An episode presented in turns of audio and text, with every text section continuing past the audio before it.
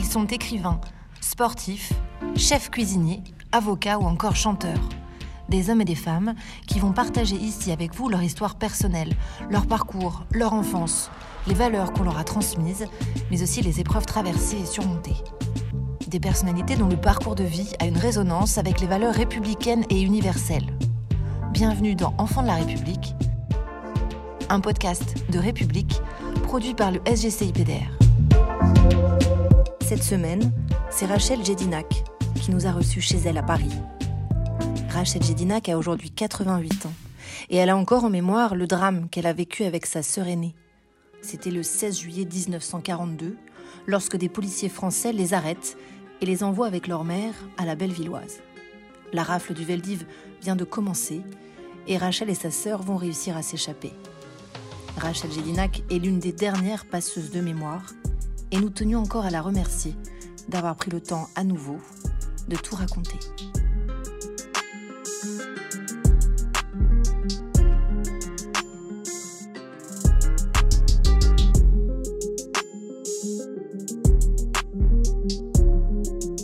Mes parents sont nés en Pologne, étaient juifs polonais à Varsovie et sont venus très jeunes en France. Pourquoi en France? Pays des droits de l'homme. Ils souffraient en Pologne de l'antisémitisme et de la misère. Lorsque je suis née, en 1934, Hitler était déjà au, au pouvoir depuis un an.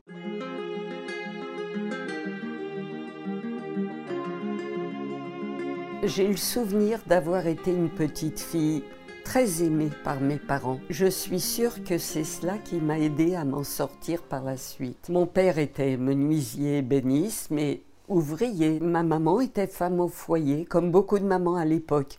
Nous habitions le 20e arrondissement, quartier d'immigrés. Mes parents n'avaient qu'une ambition, c'est que nous travaillions parfaitement à l'école, que nous soyons des enfants français exemplaires.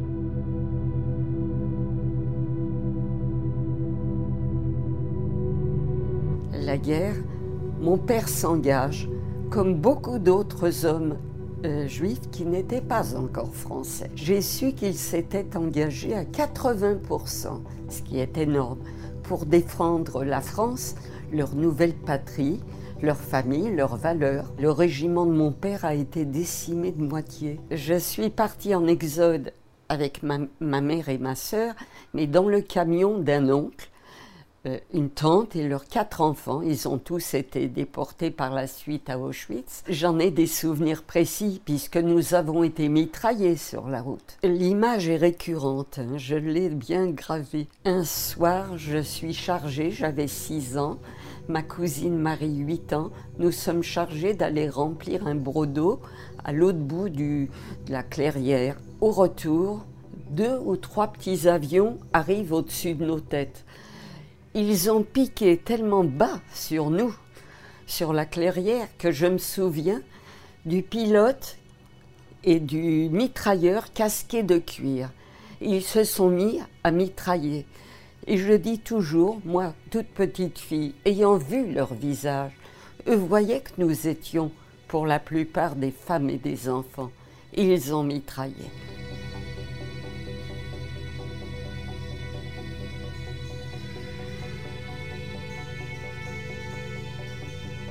Nous avons poursuivi notre route jusqu'à près d'Angoulême et là, la déferlante armée allemande nous a rattrapés. Nous sommes rentrés à Paris, qui était occupé par l'armée allemande. La vie a continué comme on a pu. Mon papa est revenu, a été démobilisé fin septembre 1940. Et le 4 octobre 40, euh, le fichier juif les juifs sont obligés d'aller se déclarer en tant que juifs. Et quand je témoigne devant des jeunes, je dis Regardez-moi, je suis une dame âgée, mais il n'y a pas marqué juif sur mon front. Et jamais, jamais, les nazis, les Allemands auraient su venir nous chercher si la police française n'avait pas fait ce sale boulot. Voilà, je dois le dire.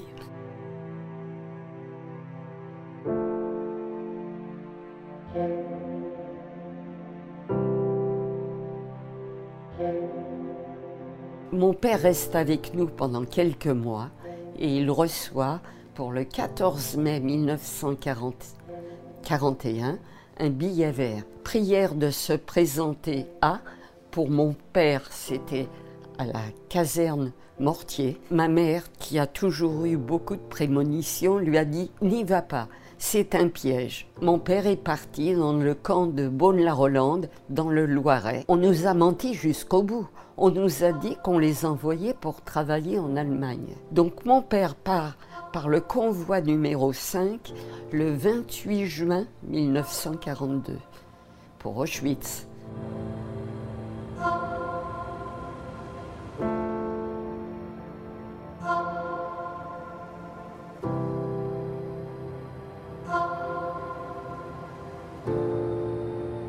On a convoqué quelques milliers de policiers on dit 4000, 5000, on ne sait pas très exactement combien. Et on leur a remis le fichier juif. À l'aube, de grands coups frappés à la porte. Police ouvrez chez mes grands-parents. Ma grand-mère ouvre et on nous dit d'un ton rude Allez les enfants, habillez-vous vite, vous allez rejoindre votre mère. Un des policiers nous dit d'un air goguenard Vous pouvez remercier votre concierge, c'est elle qui nous a dit où vous étiez.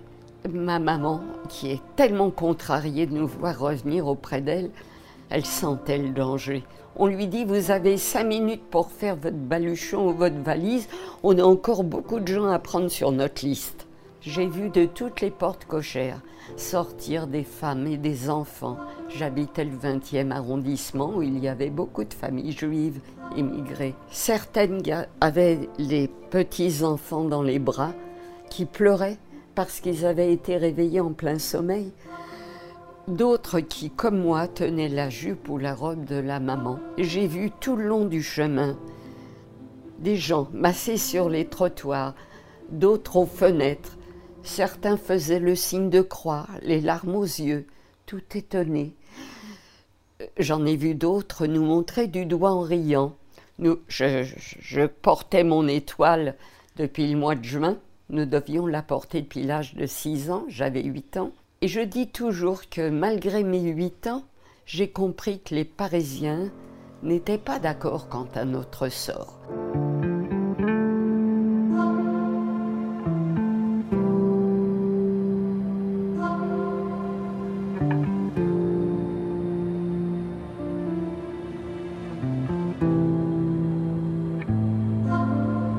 Nous a emmenés donc, en ce qui me concerne, à la Bellevilloise.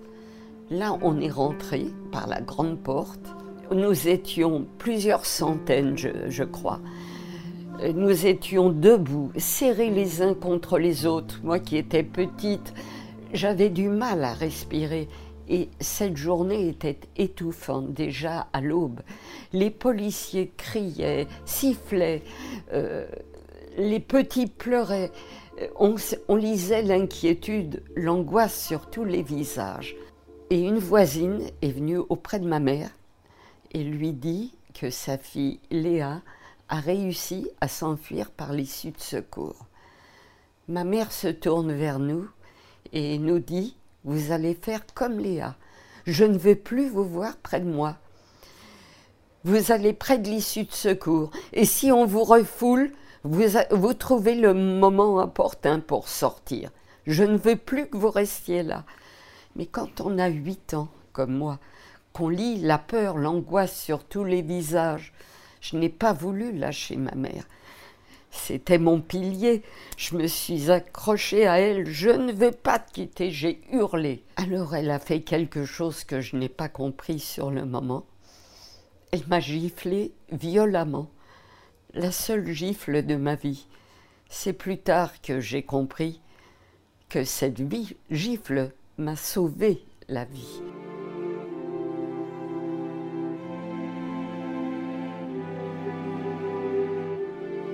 J'ai lâché ma mère. Ma sœur m'a prise par la main et nous sommes partis vers l'issue de secours. Et là, les deux policiers en faction ont tourné la tête pour ne pas nous voir sortir. Visiblement, ces deux policiers n'étaient pas d'accord avec ce qui se passait.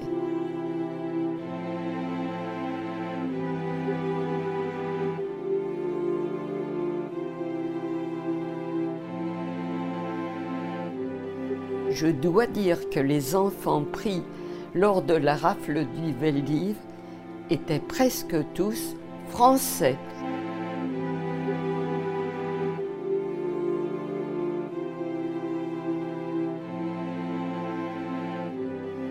Nous sommes repartis en courant chez nos grands-parents paternels qui étaient en larmes.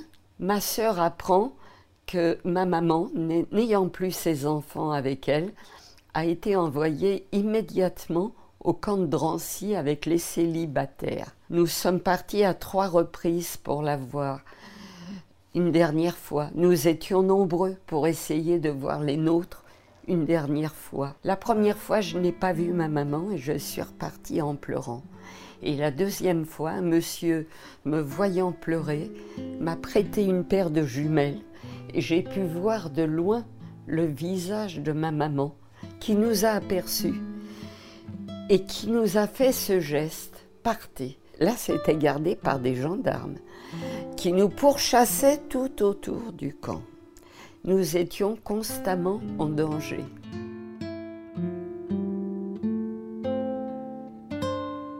Nous avons vécu comme cela pendant plusieurs mois, plus de parents parce que la rafle du Veldiv, auparavant, c'était de 2 ans à 60 ans. Pour les rafles qui ont suivi, c'était pratiquement à la naissance, et je vous en donnerai la preuve. Pratiquement à la naissance, et euh, les vieillards moribonds sur des brancards. J'avais peur dans la rue parfois. Je voyais des hommes à mine patibulaire arriver au coin d'une rue. Les collabos, on les appelait.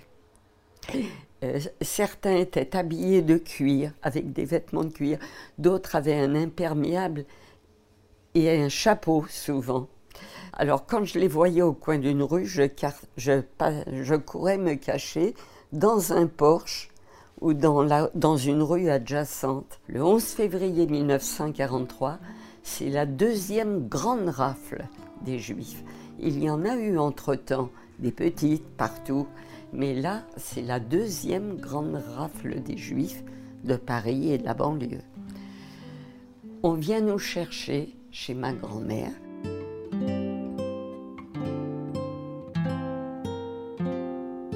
C'était deux policiers français, un en uniforme et un en civil, comme la première fois. Et allez, habillez-vous vite, vous, allez vite.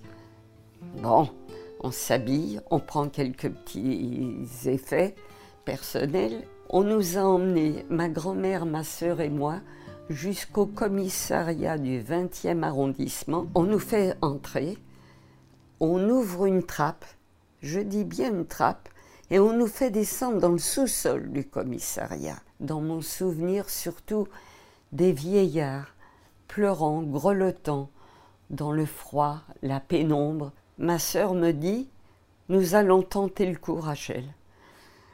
Nous n'avions jamais oublié les dernières paroles de ma mère. Si on revient vous chercher, avant la gifle, si on revient vous chercher, essayez toujours de fuir dans la rue, ça vous protégera, il y a du monde dans la rue. Et nous attendons que deux policiers accompagne d'autres personnes en bas. Et avant qu'ils ne referment la trappe, on leur saute dans les jambes. Nous avions entendu beaucoup de cris. Ils ont tellement hurlé après les, les policiers. Il y a quand même une phrase que je livre. Bande de salauds, quelle honte de s'en prendre à des enfants. Ils ont hurlé tellement fort que les policiers de l'autre côté, qui avaient encore leur liste de gens à prendre, entre guillemets. Exaspérés par les hurlements, au bout de quelques minutes, nous ont crié Fichez le camp très fort. Alors quand je témoigne, je dis La vie tient parfois à trois mots Fichez le camp.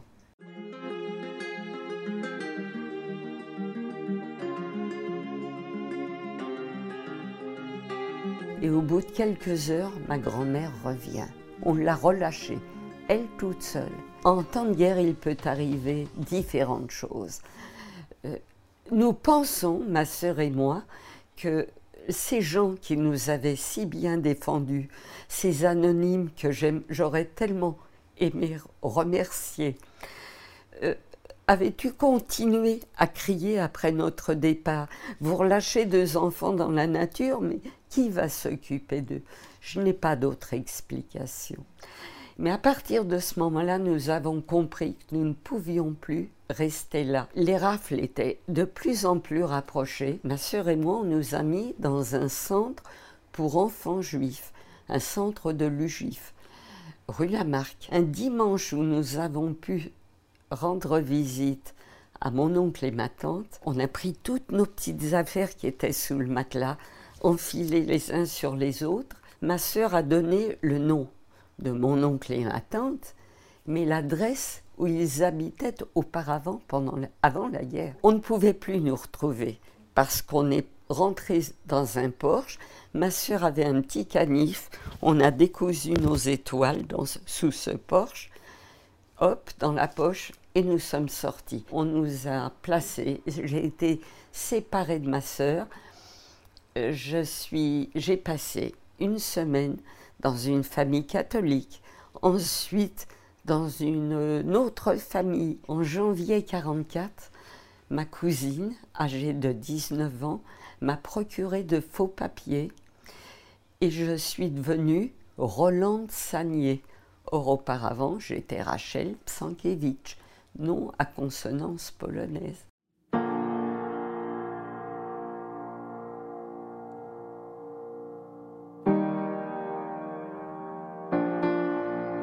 Elle m'emmène à Château-Renaud, ma cousine, tout le long du voyage. Nous nous arrêtions dans des gares, contrôle de papier par les autorités allemandes et françaises. Le danger était partout. Et tout bas, ma cousine me disait N'oublie pas, tu ne t'appelles plus Rachel, tu t'appelles Roland Sagnier. Tu dois t'en souvenir 24 heures sur 24. Et elle me l'a répété, répété. Je lui ai dit oui, oui, j'ai compris. J'avais du caractère.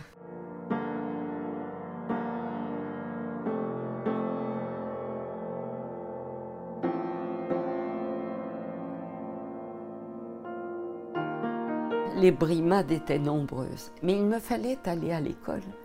Et j'étais partie à la hâte. Je n'avais pas un centime pour payer, euh, pour m'acheter ce qu'il fallait, les fournitures scolaires. J'ai donc fait parvenir un petit mot à ma grand-mère et ma tante parce que je savais que ma grand-mère avait mon cartable. J'ai fait parvenir ce petit mot par, des, par un camionneur qui repartait sur Paris. Et donc, il revient deux, trois jours après avec mon cartable. Ma nourrice, toujours aussi sympa, lui arrache des mains. Elle ouvre le cartable horreur. Dans une poche intérieure, il restait un cahier à mon vrai nom. Rachel Psankiewicz. Ma nourrice regarde, je me sentais défaillir. Elle dit Mais tu t'appelles pas Roland Sagnier, tu t'appelles Rachel, tu es juive. Oui.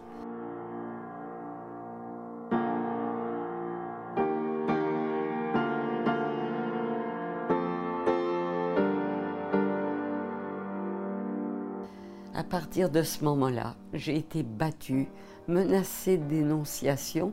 Je ne pouvais plus parler, je ne pouvais plus communiquer, alors que vous voyez, j'ai toujours eu la parole facile.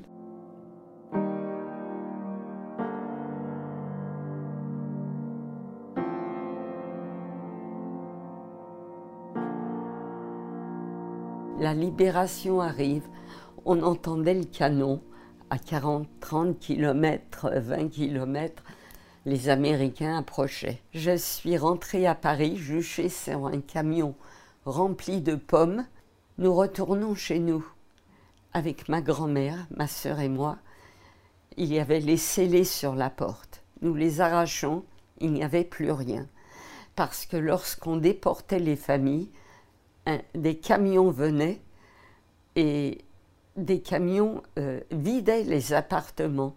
Ce qui était en bon état, les beaux meubles partaient pour l'Allemagne. Tout ce qui était photos, documents partaient, avant que je ne parte en janvier 1944 à Château-Renaud, j'avais vu des centaines de photos, sinon des milliers, et des documents partir dans les, dans les caniveaux, dans les égouts. C'est pourquoi les photos ont une telle importance pour nous. Il n'y avait plus rien, rien, aucun souvenir qui me rattache à mes parents.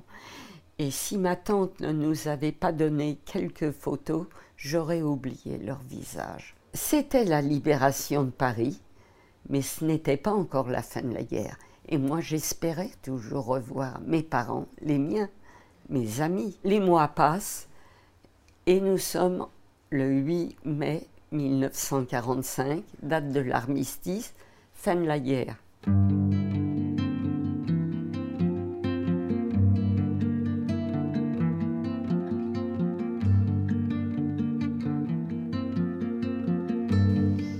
On rapatrie d'abord les prisonniers de guerre et les déportés survivants arrivent à l'hôtel Lutetia.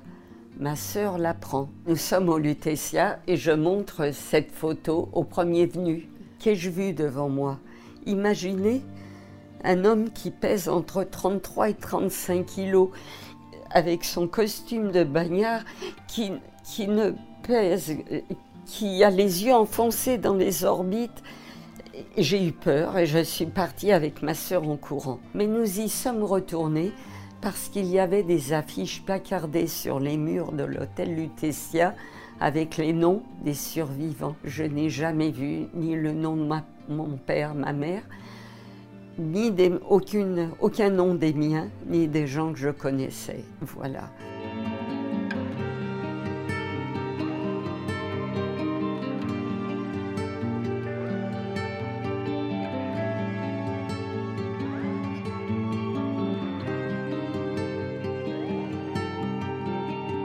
J'espérais quand même, j'avais 11 ans. Ils ont peut-être reçu des coups de matraque sur la tête, ils ont perdu la mémoire. Un jour, je les reverrai. Les mois ont passé, il a fallu se rendre à l'évidence. Je ne les reverrai pas. J'étais orpheline. Voilà. Il a fallu grandir. Quand on avait perdu ses deux parents, la vie a été, après la guerre, très difficile.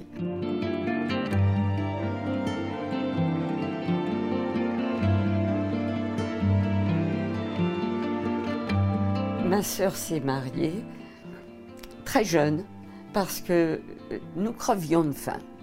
Voilà, il faut dire, par moments, euh, c'était très insupportable. Je me suis mariée jeune aussi avec un fils de déporté qui avait perdu ses parents et ses petites sœurs en déportation. Ma fille, à l'âge de 4 ans, revient de l'école un jour et nous dit Vous êtes des méchants tous les deux.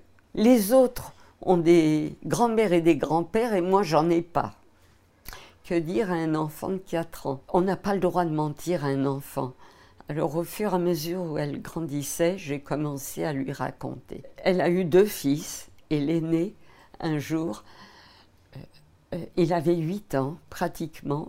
Il a raconté mon histoire dans son école. Et il revient un soir où je gardais mes petits-fils et il me redit Personne n'était au courant, ni la maîtresse, ni les enfants. Alors, tu as intérêt à aller voir les jeunes et leur parler. Oui, c'est mon petit-fils qui m'a donné le courage de remonter tout à la surface et de parler à nouveau.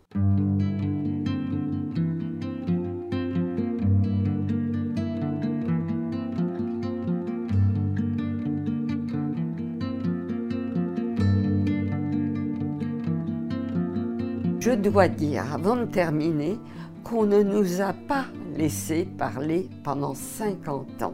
Nous étions une ombre grise au tableau. Nous, les, déportés survivants et les enfants déportés. On ne nous a pas laissé parler.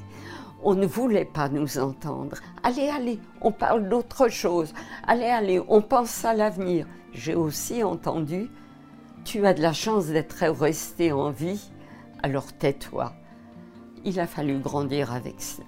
pourquoi il est important de parler? Ça fait 25 ou 26 ans que je témoigne auprès de, milliers de jeunes. J'ai témoigné à Paris, en banlieue, en province. Pourquoi? Parce que, hélas, il y a encore de l'antisémitisme. Notre devise après la guerre était plus jamais ça. Or, qu'avons-nous vu? On a vu une guerre fratricide au Rwanda. On s'est battu à nos portes en Yougoslavie. Les guerres continuent. Le racisme, l'antisémitisme est virulent encore. Malheureusement, je ne croyais pas revoir cela de mon vivant. Et nous continuons à témoigner, à aller dans les écoles, collèges et lycées. Mais nous allons bientôt disparaître. Donc, nous essayons de laisser des traces partout.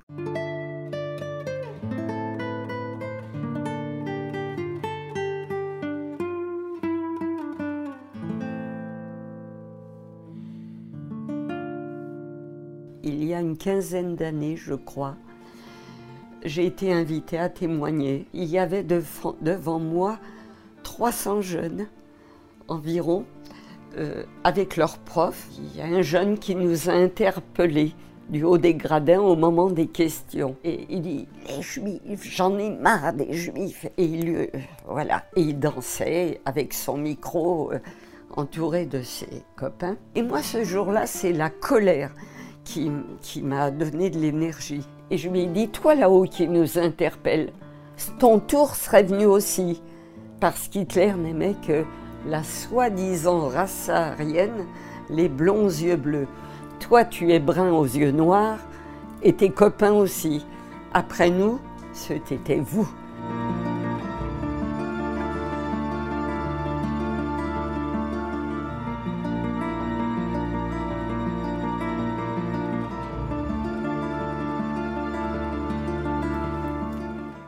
Dans la salle et j'ai été applaudie, mais très applaudie. Et à la fin, une soixantaine de jeunes ont dévalé les escaliers pour me remercier et m'applaudir. Alors je dis, j'ai quand même ce jour-là semé des petites graines fécondes. Cette année, c'est le 80e anniversaire de la rafle du Veldiv. Il est important d'aller au-devant des jeunes, de les mettre en garde contre certaines dérives. Euh, voilà, c'est mon but et c'est le but de beaucoup d'autres.